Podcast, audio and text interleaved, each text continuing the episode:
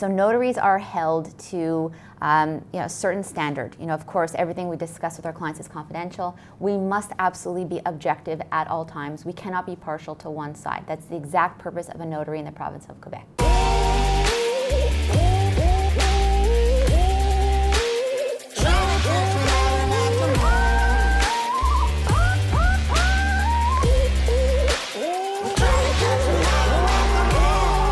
Hello everyone, hope you're doing well. I'm Regina Slobodiano, commercial mortgage broker at PMML, and today I'm with notary Maitre Alana Greenberg for my new show at PMML TV, Smart Loan.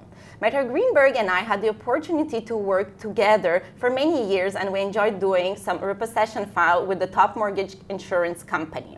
More specifically, in this episode, Maitre Greenberg and I we will go through the role of a notary in the real estate transaction, more specifically with regards to the financing. Hi, Maitre Greenberg. How are you today? I'm well, and yourself? Very good, thank you. Okay. Could you start by introducing yourself and explain us the role and the importance of a notary through a real estate transaction, more specifically, again, for the financial part?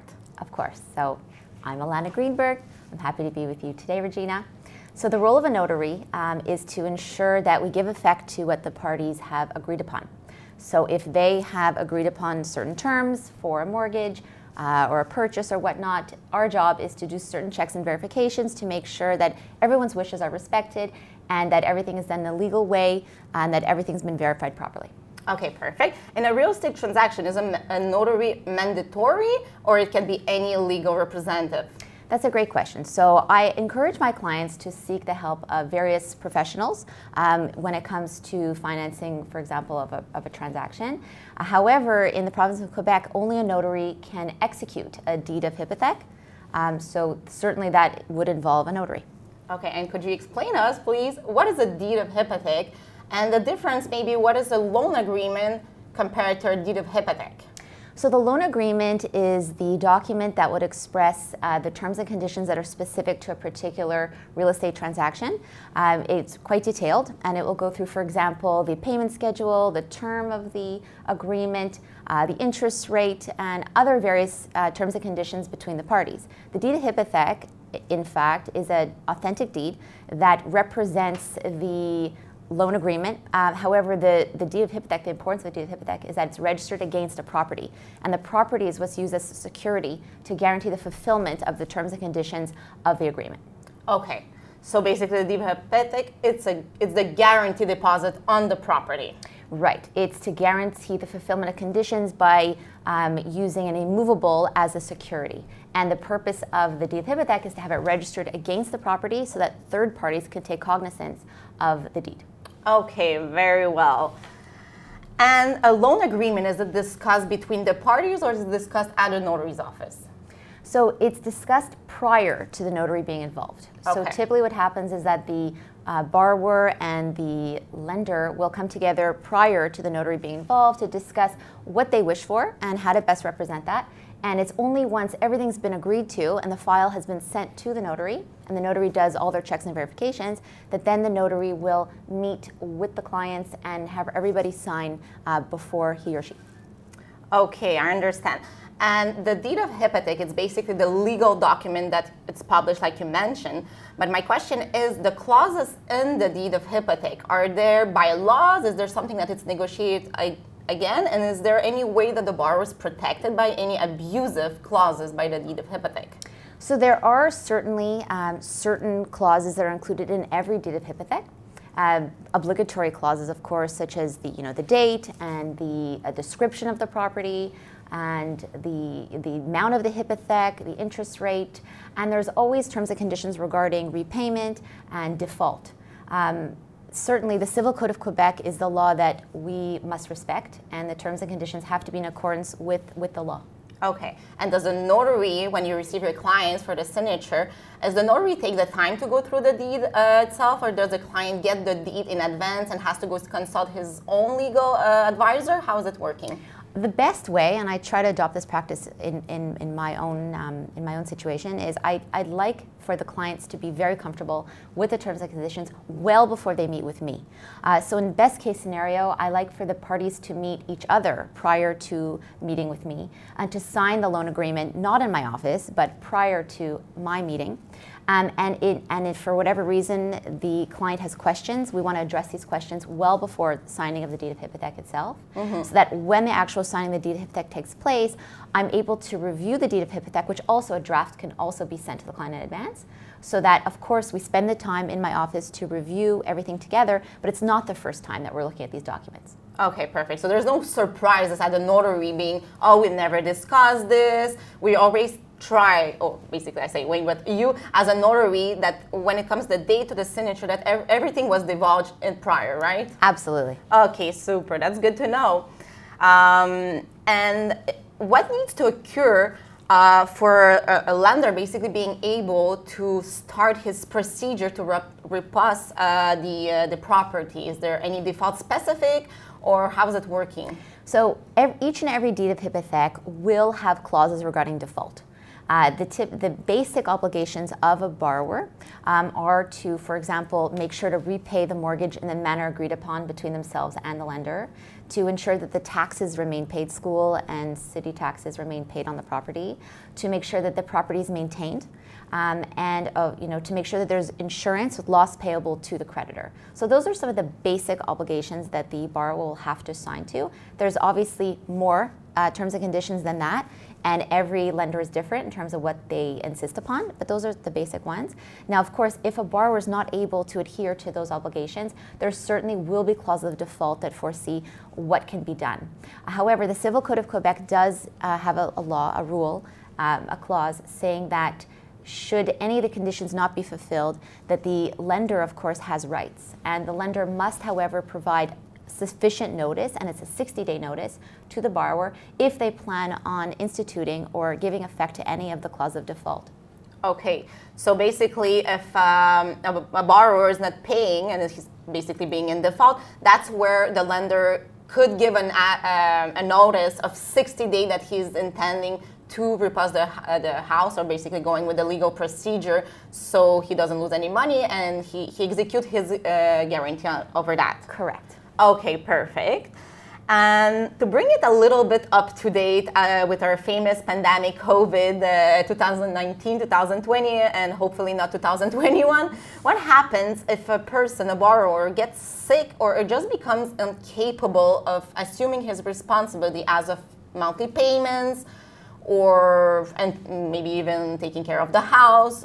What should he do? So it is absolutely an, an unfortunate reality uh, that we are seeing, of course, due to the pandemic. Although people default or have difficulty even in the absence of a pandemic. You know, people, unfortunately, life does happen, and there could be a death in the family, unfortunately, or someone loses a job. So there are, there's always a possibility, unfortunately, that a borrower may have difficulty paying back the mortgage. If any, in any of those circumstances, I would say communication is key. So although it's my absolute pleasure to be involved uh, with my clients, even after the deed of hypothec is signed and I'm technically no longer involved, um, there are clients who do seek my help and who do communicate with me and, and express to me um, their, you know, that due to their situation, they don't know how to proceed. And in those cases, I tell them, you must communicate directly with the lender. Uh, perhaps there's a manner in which, and of course as quickly as possible, because perhaps there is a manner in which the parties can come to some sort of agreement, perhaps an extension of sorts, um, perhaps that could be helpful. And again, the sooner the better. So basically, a lender and a borrower, they become like a kind of relationship. They have not only to trust each other, but they have to communicate to each other. So as a friendship, as a relationship, if there's an incomfort or an incapacity of accomplish something, the key it is communication, right? Absolutely. Okay, perfect. I do I agree with that. All the mm-hmm. time, if a borrower is not comfortable, always go see your lender to make sure that everything is comfortable. And my little question with regards to the end of a mortgage. So now we had an immovable, we had a financing, we went to the notary, we executed the deed. You basically got the money from the lender in your interest account. It's disbursed, the property is bought or refinanced. And how does a mortgage end from there? So the clearest answer to that is at the end of the term, um, that is when technically the mortgage ends right? So at the end of, let's just say it's a five-year term, the borrower will owe the, the lender uh, the balance of mm-hmm. what is owing. And so they can then take it from there and decide if they're going to refinance, extend the term, etc. Now, if a borrower is successful enough in being able to pay back the mortgage or the loan at the term or before, and they can work that out directly with the lender in terms of how they can go about doing that. There could be penalties, there could be other conditions surrounding that, of course. Uh, but should the borrower be successful in paying back the loan prior to the term or at the term, it's important also for borrowers to know uh, that even though their balance may be at zero, that they should seek out the help of a notary uh, to to have it discharged off the property so that the, the lender is reimbursed in full, but that also the title becomes clear. Okay, so when we're talking about a title, and that's most of the case that what could happen if I understand well. So if we want to put a mortgage on a house and there could be already another mortgage registered on the property, that's where we're talking about ranking and the priority on the on the property. So let's say the vendor um, paid out his mortgage, so the balance at zero, and the purchaser needs to buy it. So he, what he needs to do, the notary's job, is it to contact the bank, contact the vendor? How do you basically, I think that's how we call it, radiation on the property? How does it work? So the job of the notary at that point, if they're mandated to proceed in that way, um, is to provide the the borrower uh, with um, a, sort of an estimate as to how long it's going to take and how long how, how much it will cost. Um, and then the notary will provide a payout statement request directly to the lender, and the lender will then reply back to us and let us know what the actual balance is. So if there's a small balance owing or whatnot, then of course, if the client wants a discharge, we'll have to pay whatever the balance could be. Um, or if there's a penalty to have paid it back in advance, etc. And based on that payout statement of sorts, then the notary is able to draft a discharge and eventually the lender will sign the discharge. The notary will then publish that document against the property so that any third party who would look up the property itself on the public register that we have in Quebec, they'd be able to see that the property is now free and clear. Okay, perfect. And just to bring it back a little to the private lending, is there a, a difference between a private lender or a conventional lender as a bank with regards to the main levée or the quittance? Is, is there maybe delays that are changing? Or uh, is it the same kind of document that's presented to the notary to be able to discharge the loan? It is the same kind of document. Okay. Um, of course, you know, banks have a certain way of doing things. Each bank is different, just like each private lender is different. Okay. So it's just a question of getting in touch with the right person at the right bank or at the right, uh, the right lender of sorts, and making sure that it's taken care of. And as I understand by experience, I think with a private lender it's pretty more quick than a bank that can take up to six months by experience. Yes, that's true. Okay. It, it is true. So it's good that if we were, like we call in the, in the real estate, flipping an immovable, it's good to have a private lender to have it discharged as quick as fast.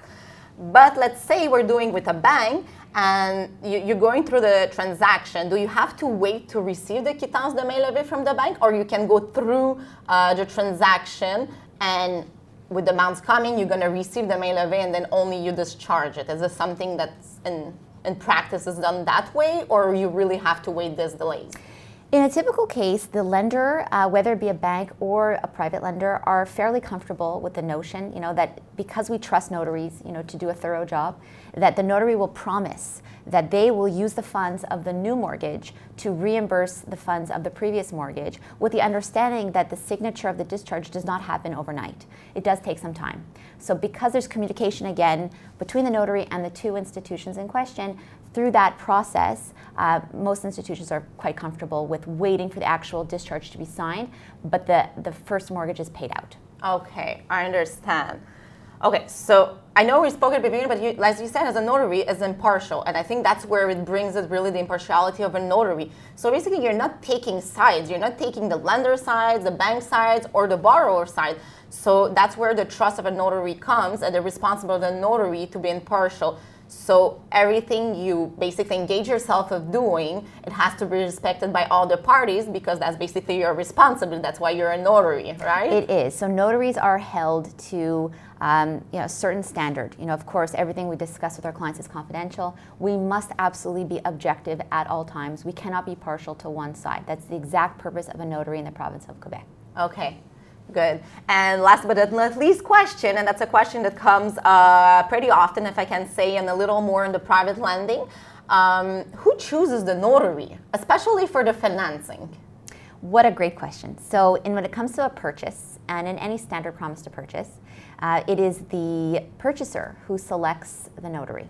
Now, there can be cases where the parties have agreed to uh, a different um, situation where the vendor can insist perhaps on a notary. There could be certain lenders who insist on using certain notaries, that's true. Okay. Um, but in that case, as a tip to clients, even though a lender um, or a vendor in the scope of a sale may insist upon a certain notary, if the borrower or the purchaser has a particular notary that they have built a relationship with, and this has happened in my practice as well, I would say, and I would suggest that if we have no choice but to use a notary uh, provided by the lender um, or by the vendor, nothing precludes the purchaser or the borrower from seeking out the counsel of their own notary, who they've built a relationship with, to consult or to review the documents uh, that are that are being signed.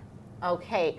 And that, I guess, it's been determined prior. We don't get a notary and decide which notary we're choosing. So let's say a lender, and more specifically in the private lending, if uh, the private lender wants to use a specific notary, is it something that he puts into condition uh, for the for the loan, or it, he, he just imposes it to the borrower? From what I've seen, uh, it's typically indicated within the documents themselves. So when we talk about negotiating the deal and there being a loan agreement that specifies the terms and conditions, I've noticed oftentimes if a lender is specific about who they want to use, it could be indicated within the loan agreement. Okay, great. I love it. And I'm really happy to having you, Alana. It's very important to know uh, the importance actually for the notary and that he's impartial. Every single notary is there as for the borrower, as for the lender. He's not taking any sides and he's there to make the documents legal and the whole transaction legal and public for everybody to ensure uh, good relation at the end. We don't want, uh, I always say we're looking for long-term relation even a notary, borrower, lender. We all want to succeed and we all want to leave with a pretty nice smile. So thank you very much, Alana. Thank you, Regina. It and, was a pleasure. And hope you uh, guys to see you for the next episode of Smart Loan. Thank you.